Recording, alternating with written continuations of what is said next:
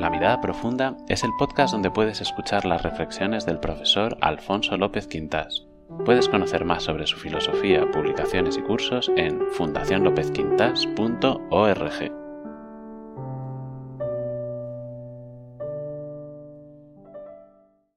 Queridos amigos, vamos a hablar hoy de un tema magnífico, que es el tema del lenguaje. Hay en las distintas lenguas distintos grados de potencia expresiva. Miren, en el castellano debió de bullir desde el principio una capacidad expresiva singular, porque se impuso a otras lenguas hispánicas derivadas del latín y se expandió por la península ibérica en forma de cuña, en forma de cuña, sin una especial ayuda de los poderes políticos. Ayuda recibió más bien el, gallego por obra de, Alfonso X Sabio y sus cantigas, eran cantigas de Santa María en lengua galaica. Pero el castellano no, debió de ser por su interna expresividad. Esta teoría de la cuña se debe nada menos que al gran filólogo renombradísimo en todo el mundo, Ramón Menéndez Pidal. El castellano se hizo valer en España y en todo ultramar y se elevó a la categoría de español por méritos propios. Y esto tiene, tiene realmente mucha importancia para nosotros españoles. Un buen día tras 12 horas, largas 12 horas de vuelo, aterricé en Santiago de Chile, donde los españoles tuvieron que habérselas hace siglos con los bravos araucanos. Me impresionó mucho estar tan lejos de mi patria y ver que un nutrido grupo, una multitud de personas me entendían perfectamente y me respondían con su acento entrañable.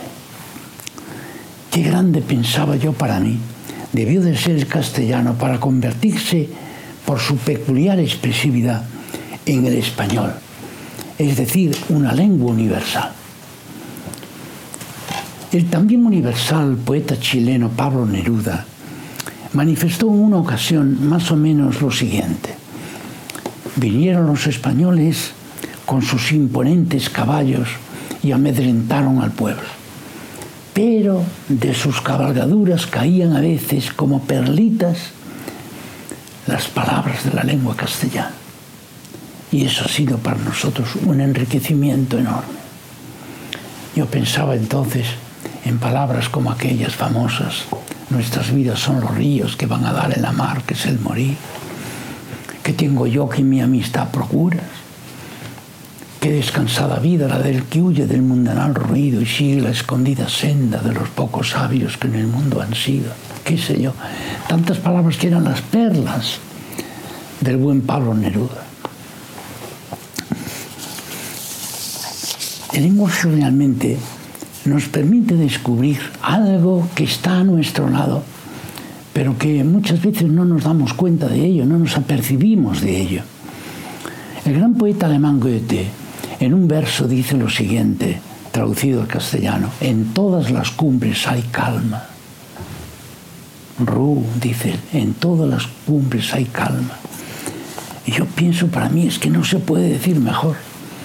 Pero ¿qué es lo que dice? Bueno, hagan ustedes la experiencia de oír las últimas obras, por ejemplo, de Mozart o de Beethoven, por ejemplo, sus últimos cuartetos, o el, famoso eh, concierto de Mozart para orquesta y clarinete, por ejemplo.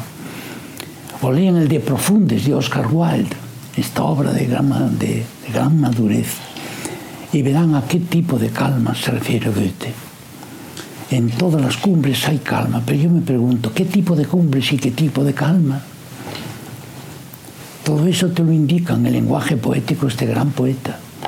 La poesía cuando es auténtica no solo nos dice algo inmediato, sino que nos permite captar algo mucho más profundo, mucho más profundo. Pero por otra parte las lenguas pueden muy bien entreverarse entre sí y enriquecerse mutuamente. Miren, si yo digo, por ejemplo, a miña terra nai, a miña terra nai, o canto un villancico que, se, que dice, dúrmeme un niño. Esto me encanta. Pero si oigo decir, al alba venid, buen amigo, esto me enamora. O si recuerdo las palabras de Cervantes en el Persiles, como te había sido, se me fue contigo el alma. Todo esto iba a decir que hechiza, pero no lo puedo decir, diré que, que, me, que me maravilla, sencillamente. ¿Cómo voy a enfrentar yo, por ejemplo, el gallego y el castellano? Yo las tuve las dos como lenguas maternas porque mis padres me hablaban siempre en castellano y mi ama, que tuve durante unos años, los, los más pequeños tuvimos, pues ella me hablaba solo en gallego. Pero ambos nos, me estuvieron adentrando en dos culturas distintas, perfectamente compenetrables, enriquecedoras las dos, complementarias, que es la gran cultura gallega y la gran cultura castellana, ya española. Las lenguas se pueden naturalmente, por, por, tendencia natural, se tienden a enriquecer, porque todas ellas nos elevan al mundo del sentido, el sentido de las cosas, todo eso va en el lenguaje. Cuando en un país se pueden transmitir estos dos tesoros o más, y solo se transmite uno, otro se transmite menos, entonces realmente se está privando a una capa de la población de este enriquecimiento, de esta fuente de riqueza. Porque las lenguas no solo nos permiten entendernos en la vida diaria, es que las lenguas cuando las penetramos nos hacen penetrar de una manera singular en todo lo que es el sentido de la vida, que es mucho más importante todavía. En cierta universidad española hace años, me confesaron los alumnos que ellos se veían en condiciones de inferioridad respecto a los alumnos eh, eh, de, lengua española, castellana, porque ellos habían, no habían estudiado ampliamente la lengua española y casi toda la bibliografía tenían que leerla en esa, en esa lengua. Y la leían como se lee una lengua extraña, una lengua extranjera, con la cual no tienes intimidad, diríamos y ellos me decían que se sentían realmente en condiciones de inferioridad. Pues yo pensaba para mí, es una lástima. Es una lástima porque no sabe lo que pierde una persona cuando pudiendo no se adentra dentro de ese misterio que es una lengua, que es toda una riqueza inmensa, atesorada durante siglos. Porque toda la tradición, no lo olvidemos, la tradición, aquello que nos entrega la riqueza del pasado, viene en el lenguaje si yo me quedo a medias en el conocimiento de una lengua, sabré pedir un café, naturalmente en una cafetería, sabré pedir un kilo de, naranjas en una frutería. Pero eso no es dominar una lengua, no es vivir el misterio de una lengua que tanto nos enriquece. Inteligente fue realmente la práctica de los misioneros españoles en Hispanoamérica.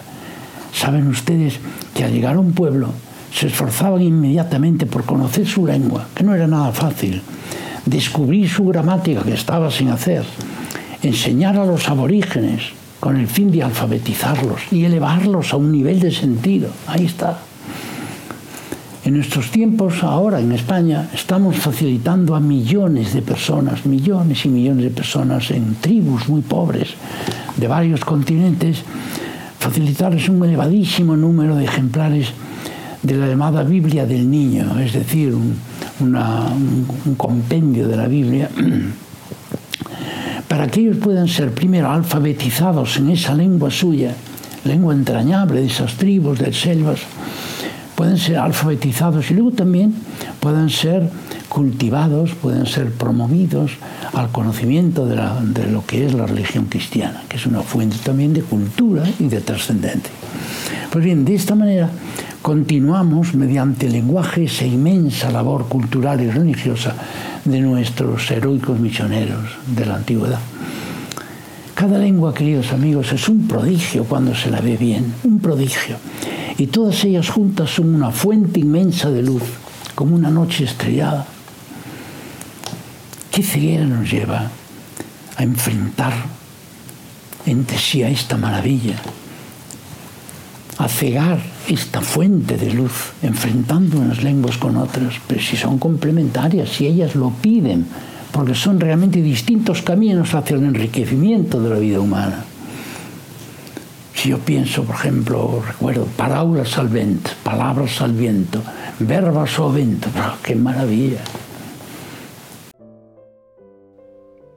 Si te ha gustado este podcast, compártelo y valóralo en tu plataforma de podcast para ayudar a difundir el canal. Si quieres conocer más sobre el pensamiento del profesor, puedes ver sus vídeos en YouTube en el canal F. Quintas y en fundacionlopezquintas.org. Muchas gracias y hasta la próxima.